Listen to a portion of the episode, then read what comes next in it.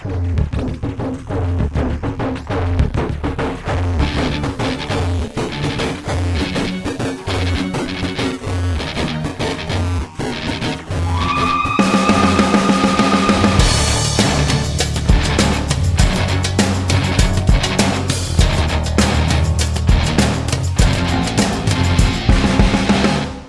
Produit avec le soutien de la MDJS. Vous êtes bien sur Radio Ma'arif et je suis heureuse de vous retrouver pour un nouvel épisode de Icône, votre podcast où des passionnés viennent nous parler d'autres passionnés. Je suis avec Mouna Bougrine et Reda Allali. Bonjour. Bonjour. Alors Reda Allali, je vais faire euh, l'impasse sur, euh, sur la présentation parce que je pense qu'à ce stade-là, on commence à savoir qui tu es. Par contre, euh, je suis contente d'avoir à mes côtés quelqu'un qui a le même prénom que moi. Ça me fait bizarre d'utiliser le même prénom. Mouna Bougrine, vous êtes neurochirurgienne, mais aussi une passionnée de culture. On a parlé un petit peu avant de commencer ce podcast des passions, donc la radio et les livres. Exactement, la radio, les livres et puis tout ce qui a trait à la culture de manière générale. Et je pense que l'icône d'aujourd'hui, elle est justement euh, littéraire. Oui, effectivement. Donc il s'agit de Mohamed Lefseh, qui est un auteur marocain que j'ai découvert. Euh, celui qui me l'a fait découvrir est un autre auteur que j'apprécie énormément, qui est Mohamed Nedali. Et c'est quelqu'un qui est arrivé à la littérature assez tard, vers un peu plus de 40 ans, je crois, vers 46 ans. C'est un informaticien de formation. Il a été diplômé, je crois, dans les années 70. Donc, je crois que c'est un des premiers informaticiens marocains. C'est un féru de littérature. Il a été critique littéraire dans plusieurs journaux, dont Le Matin. Et puis, euh, il est venu à la littérature, euh, je crois, enfin, je ne le connais pas personnellement puisqu'il est, décédé en, en 2008. Mais euh, j'imagine que le fait d'être critique et d'être féru de la littérature, ça l'a amené à l'écriture. Et il a été aidé dans l'édition par Edmond Amran al qui était son prof de philosophie, qui lui a permis d'éditer son premier livre qui s'appelle Les, Les Demoiselles de Numidie. Après, il est un peu tombé dans l'oubli très vite parce que ses livres n'ont pas été édités. Et ensuite, il y a l'édition La Croisée des Chemins qui lui a permis d'éditer ses livres. De son vivant? De son vivant, oui, oui, oui. Il a été connu de son vivant. Et euh, Selim J aussi a pas mal fait la promotion de Mohamed Leftah parce qu'il le connaît bien. Et euh, moi, enfin, moi, quand j'ai lu, j'ai commencé par le premier livre, qui est Les, les Demoiselles de Numidie. Et ce qui est extraordinaire dans ce livre, c'est que c'est une, littérature foisonnante. Ça va dans tous les sens sans jamais perdre le fil. Et je n'ai jamais lu avec autant de plaisir quelque chose qui est écrit au passé simple.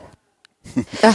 Sur le plan pédagogique, c'est une leçon de concordance des temps. C'est incroyable comment il joue avec la langue, comment toutes les références euh, littéraires qu'il explique lui-même parfois. Euh, il le dit, euh, voilà, il cite un, vers de Rimbaud et puis il met une petite note en bas de page où il va vous expliquer pendant dix lignes pourquoi il le cite.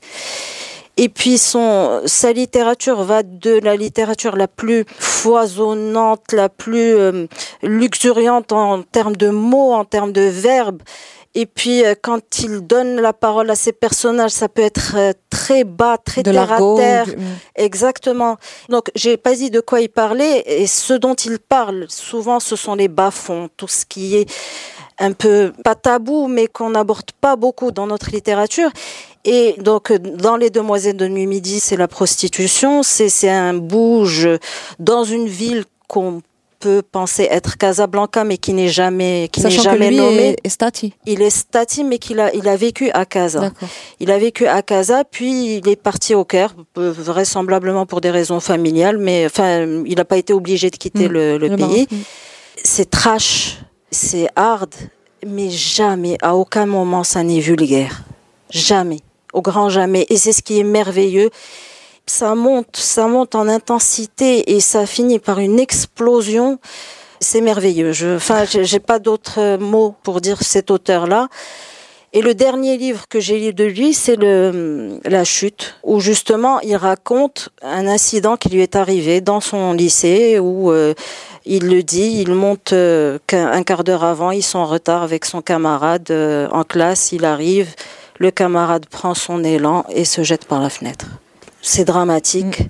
La mort, le sexe tabou est toujours présent dans les livres de l'Ftah, mais c'est d'une beauté et justement dans cette euh, chute, lui, c'est ce qu'il dit, ce jeune homme s'est suicidé parce que homosexuel peut-être. Et il dit que c'est une chronique. Comme s'étant suicidé, il n'a pas eu le droit à être enterré euh, dans les règles. J'ai pas le, hmm. j'ai perdu à des funérailles hmm. exactement. Et lui, il dit que à la fin, il écrit cette chronique justement pour donner à ce jeune homme qui s'est donné la mort euh, et sans hésiter, il a plongé et, et la, description. C'est pour ça que ceux qui veulent lire ce livre, moi, je leur conseille de le lire d'une seule traite parce que c'est ce que j'ai dit, il a une intensité dramatique incroyable. Et il finit en disant que voilà, c'est sa chronique et ce sont les funérailles de ce jeune homme. Et pour finir, pour le la plus grande consécration, c'est la reconnaissance par les pères. Et il existe un livre qui s'appelle euh, Mohamed le ou Le bonheur des mots, qui a été écrit sous la collaboration de Abdullah Beida auquel ont collaboré euh, une dizaine d'écrivains marocains, dont justement euh, Salim Djei, qui est plutôt critique littéraire, Edmond Amran Maleh, Nedali, etc., pour dire tout le bien qu'il pense, de, de, son, de, son auteur. Voilà. Reda, on a perdu ses mots. Non, ça donne envie. Hein. Ça, donne, oui, ça donne envie de, lire tout de suite. Ça donne envie et, en plus je rebondis parce que apparemment ce n'est pas si facile que ça de trouver toute, toute son œuvre, n'est-ce pas? Voilà, c'est difficile. Euh, quand on nous l'a conseillé, on l'a cherché, mais on n'a pas trouvé facilement. Donc en fait, euh, moi personnellement, dès que je trouve un roman de Lefteh, je l'achète. Je me dis pas, je vais le laisser pour plus tard. Pour le garder. Euh, non, mais c'est vrai quand on parle d'icône, bah c'est c'est censé être une figure euh, voilà emblématique et, et, souvent le sort de certaines icônes littéraires, c'est justement de presque être oublié et d'être en tout cas au, bord du. Oui, effectivement. Alors Salim G le compare à Genet. Alors personnellement, je n'ai jamais lu Jean Genet. Mais moi, je, je, lui trouve plutôt un parcours à la Baudelaire, quoi. C'est ça, c'est baudelairien. Et lui-même se revendique de Genet, il se revendique de Baudelaire, il se revendique sans connaître euh, les autres. Quand on lit un texte de Lfteh, quand on a lu Lfteh une fois, on sait reconnaître sa, son écriture. C'est, enfin, voilà. Moi, moi, en tout cas, je suis très content d'avoir entendu ça. Et depuis le début de ce podcast, on espérait que pour amorcer une, initiative où que les gens viennent nous parler euh, sans qu'on les connaisse avant de faire des podcasts qui viennent, eh ben, c'est exactement ce qui se passe. Et donc je vis un très bon moment. Voilà, ça me fait très plaisir. Ben, moi aussi. Et sachez de l'autre côté des ondes, ou enfin c'est pas des ondes, mais du clic, puisqu'un clic nous sépare, les amis, que nous sommes à votre disposition pour vous tendre le micro si vous avez le même ton passionné que, que Mona aujourd'hui. Voilà. Merci. Et icône. Hein. Et icône validée en plus. Ah, le, oui, oui. Ben, je sais pas, j'ai jamais lu, mais on peut pas. Je dire, regarder. la passion. Ouais, regardez, ah, bien sûr, mais bien sûr, bien sûr. Par contre, je suis un peu fatigué euh, de ces, ces auteurs euh, inconnus ou mal connus ou mal distribués ou mal édités. Ça commence à, ouais, à faire beaucoup. On est d'accord. Ah, S'il vous plaît, si, vous, si de l'autre côté du clic vous avez un, métier qui peut nous aider à, améliorer la situation, ah, ça suffit. Ça fait, ça fait un peu c'est vrai, on, on, en avait parlé pour euh, Nani, pour enfin Obzev, Roma Akhtarahum. C'est vrai. Et, et, son parcours était francophone entièrement? Parce que certains euh, s'illustrent aussi bien en français qu'en arabe euh, parfois? Non, il est francophone, entièrement francophone, oui. En, oh bah, tout cas, à ma connaissance, mm. de ce que j'en ai lu, oui, entièrement francophone. Brillante icône. Je regarde Reda en attendant de découvrir son icône à lui. Alors moi je vais, on va changer de monde, hein, je suis désolé. Ça va.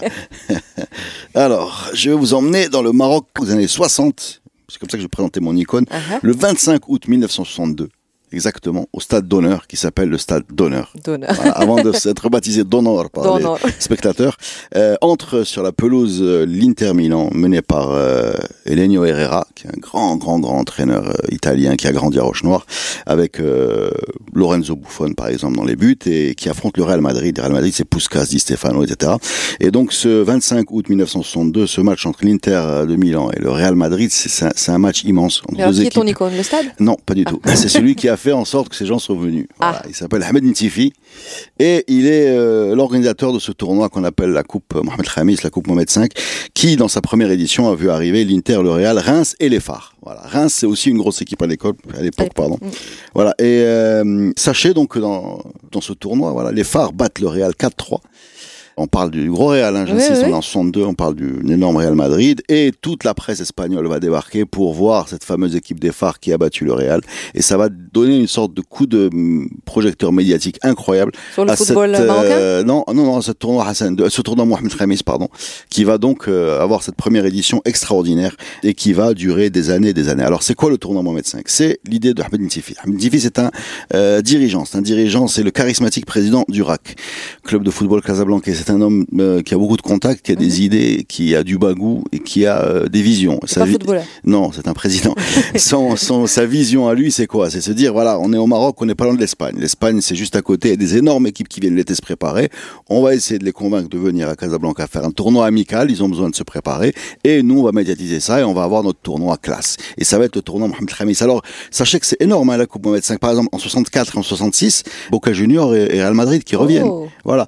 Euh, Étoile Rouge de Belgrade arrive en 67, le Bayern, euh, Saint-Etienne, Flamengo, le Barça évidemment, Flamengo, les Sud-Américains. Alors imaginez hein, que dans ces années 70, et on a pu voir des joueurs comme Mayer, Breitner, Beckenbauer, Müller, l'arqué, le milieu de terrain français, Salif Keita, le Malien de Saint-Etienne, Vava, le, le- le monstrueux euh, ailier brésilien, Panenka, Panenka. Vous connaissez la Panenka? C'est quand on fait un petit lob. Voilà, ben, le Panenka qui a inventé la Panenka Était là. était là, voilà. Euh, le, le Hollandais, exactement. Alors c'est c'est dingue hein, parce que ce tournoi donc a été. Alors c'était quoi le principe hein, pour aller vite? C'est qu'on invite qui on veut et le champion du Maroc est qualifié. Ah, d'office. Voilà. Mais on est dans les années 70, 60, 70 et là, fort. voilà, c'est le Maroc un peu où le foot est regardé de très près par le roi Hassan II. Il va s'amuser à ordonner pas trouver d'autres mots, des renforts. C'est-à-dire que voilà, le WAC, par exemple, champion du Maroc, va jouer euh, contre Saint-Etienne. Pof, il prend le téléphone, il faut qu'il appelle euh, Faras, avant-centre de Mohamedia, pour qu'il ait joué avec les phares. Parce que là, c'est l'image du Maroc, Ouais. tu comprends. Voilà, c'est l'image du plus, Maroc. ouais. Donc on a eu des choses très drôles. Hein. On a eu des donc la veille du Des match panachés. des panachés, voilà, exactement. Euh, Il y a même un panaché qui est très drôle, hein, avec l'histoire de, ça j'ai envie de vous la raconter, l'histoire de l'Arabi Hardan, qui est un défenseur du WAC, qui euh, fait un stage avec l'équipe nationale, qui reçoit l'instruction d'aller jouer avec Stade qui s'est qualifié et qui joue cet après-midi. Donc il quitte l'équipe nationale avec le maillot de l'équipe nationale et il va rejoindre les vestiaires du stade d'honneur c'est pour euh, trouver l'équipe de stade. Et là, il sent que ça se passe pas bien parce que les mecs font un peu la gueule. Ouais. Ils sont qualifiés, un type qu'ils connaissent pas qui arrive, qui va leur prendre leur place. Ils ont et lui, il sent le malaise. Il dit, vous savez quoi, on laisse tomber, on va dire que je suis blessé. Donc il reprend la- le, le taxi pour retourner dans l'équipe nationale, qui entre temps était parti prendre l'avion pour jouer contre l'Iran. Donc il a joué ni avec Stade ni avec l'équipe nationale. mais mais, mais c'est des trucs drôles. C'est un autre foot. hein. On avait cette histoire. C'était vraiment là se qualifier pour euh, le tournoi Mohamed Khamis. C'était un gros truc et il fallait avoir la meilleure équipe. Donc c'était la base d'un club avec deux ou trois petits renforts. Alors ce tournoi qui a eu donc ce- je le répète hein, ses heures de gloire dans les années 70, Uh-huh. il veut dire aussi beaucoup de choses. Il montre aussi euh, très souvent, il, il- a un côté négatif. Le côté positif, euh, c'est la qualité du spectacle, Le évidemment. Voilà, ouais. le rayonnement et puis le, le fait d'avoir vu des, des super joueurs. euh, mais le point négatif, c'est que c'est sûrement pas imputable à Ntifi, mais à tout l'environnement dans lequel il, il baignait, toute la façon qu'on avait de réfléchir à l'époque. On baignait un peu dans l'idée que nous n'étions pas faits pour l'Afrique, pour jouer au foot contre les Africains que ces gens-là pratiquaient un autre sport, ils étaient un peu brutaux, ils avaient des arbitres un peu un peu pourris, des terrains dégueulasses, des voyages affreux, des hôtels répugnants, et que donc globalement, nous, on est bien quand on joue contre le Real, contre le machin, etc. Et donc, il faut quand même le dire, les, les clubs marocains entre 68 et les années 80 ne participaient pas aux Coupes d'Afrique. Ah. Ce qui, on, on voit aujourd'hui de- le de- WAC joue euh, de Ligue des de Champions, supériorité. Casablanca est Mm. bloqué, le Raja, Ouais. Berkane a gagné, ça c'est, c'est, euh, ben, il y a pendant 15 ans, on a, on s'est même pas inscrit. C'était pas un boycott, hein, c'est juste euh, Complexe de supériorité ben, non un petit, ouais, un petit ouais. peu, voilà. Mais on, on- on s'en rappelle, enfin, des commentateurs limite euh, racistes euh, quand il y avait le Maroc qui jouait contre des équipes subsahariennes Oui, dans oui, les années oui. 80. Mais hein, même aujourd'hui, hein, si vous Mm. écoutez, si vous écoutez euh, des chaînes arabes, vous allez, euh, quand il y a une équipe arabe contre une Mm. équipe, enfin nord-africaine contre subsaharienne, vous allez avoir des, des surprises. Mm. Mais bon, en tout cas, euh, pourquoi j'insiste là-dessus, c'est qu'on estimait que ce tournoi remplaçait les coupes d'Afrique qu'on jouait pas. Voilà, c'est- fou. Et il a fallu attendre 1979 pour inviter la première. équipe d'Afrique, qui est le Canon Yaoundé, Jeanne d'Arc et le Canon de Yaoundé. Donc on fait une sorte d'édition un peu africaine et on fait déplacer le, le tournoi à Marrakech. Et c'est le WAC qui gagne. Euh, L'aventure se termine en 1980. 1980-80, c'est une période très dure. Le MAS prend un, un énorme 7-0 dans ce fameux tournoi euh, Mohamed Khamis. Et en même temps, la Coupe Mohamed V, ça s'appelle la Coupe, ça s'appelle pas tournoi, c'est la Coupe Mohamed V. En même temps, l'année d'après, en 1981, le Maroc prend 5-0 contre l'Algérie. Pof, rideau. Et la mort de Ahmed Ntifi fait que ce tournoi... euh, Et définitivement passé aux oubliettes. voilà. Alors, je voudrais juste terminer en disant qu'on a l'habitude de dire que les cimetières sont pleins de gens est remplaçable. C'est une façon de dire que, en fait, euh, en fait, personne ne l'est. Mais en fait, c'est juste parce que les projets n'ont pas de cimetière. Parce que ce projet-là a été enterré avec, euh, son porteur. Voilà, exactement. Et que, certes, euh, la vie continue, mais peut-être que cette belle chose aurait, mérité de continuer. C'est une autre forme, tu vois, parce qu'on a toujours, on est au Maroc, on est pas loin de l'Europe, on a des énormes clubs autour du bassin méditerranéen avec de quoi faire un petit rendez-vous d'été systématique et le faire perdurer. On aurait en tout cas à, à le garder. Voilà. Je sens que tu lances un appel là. Non, non, non, non, non, parce que non, parce qu'aujourd'hui, parce qu'on est dans un autre monde aujourd'hui. Le foot pro euh, n'a rien à voir avec euh, avec, avec ce qu'il était. Ce qu'il était, tu pouvais avoir un Ahmed Nsifi qui a un peu de bagou, qui est un peu copain avec le président du Real, qui l'invite et l'autre il arrive avec son équipe et il prend en charge les frais et ça lui fait. C'est vrai qu'aujourd'hui, on est dans ce monde-là aujourd'hui en termes de droits, etc. C'est une mm. folie pour organiser un, un, un, déplacement d'un club euh, européen. Tu as l'impression que c'est un débarquement sur la lune. Donc ça n'existe plus. Mais par contre, ça a existé. Ça a été un, un, un bon moment et ça a donné l'occasion d'avoir des très belles affiches et malheureusement, elles sont restées sans lendemain. En tout cas, c'est terminé dans les années 80. Et merci. Bah, merci beaucoup. je sais pas si Mouna veut. Oui, je voulais, je, voulais, justement savoir, c'est-à-dire que les équipes, on les invitait. Mm. Et ça leur permettait quoi? Un classement FIFA Non, s'entraîner peut-être C'est les tournois d'intersaison, c'est-à-dire que quand tu entres de saison, mm. tu fais des stages. Et ces stages sont ponctués par des matchs amicaux pour faire tes petits réglages. Mm. Voilà, faire tes petits réglages. Donc fatalement, tu as des matchs amicaux. Mm. Aujourd'hui, ils les font beaucoup euh, en Amérique ou là en, Chine ou pour ouvrir de nouveaux marchés, mm. pour que les, les, Chinois s'intéressent au club, etc.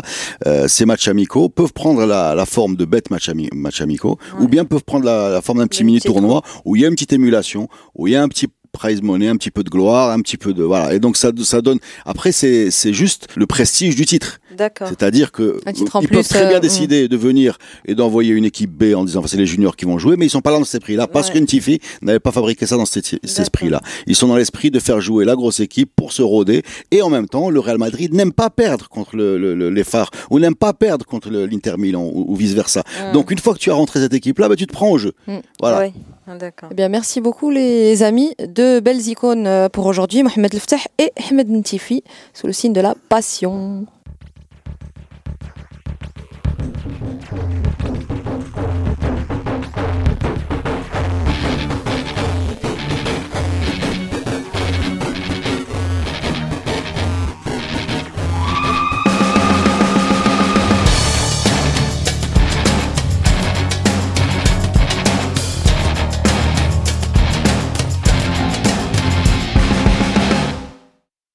Produit avec le soutien de la MDJS.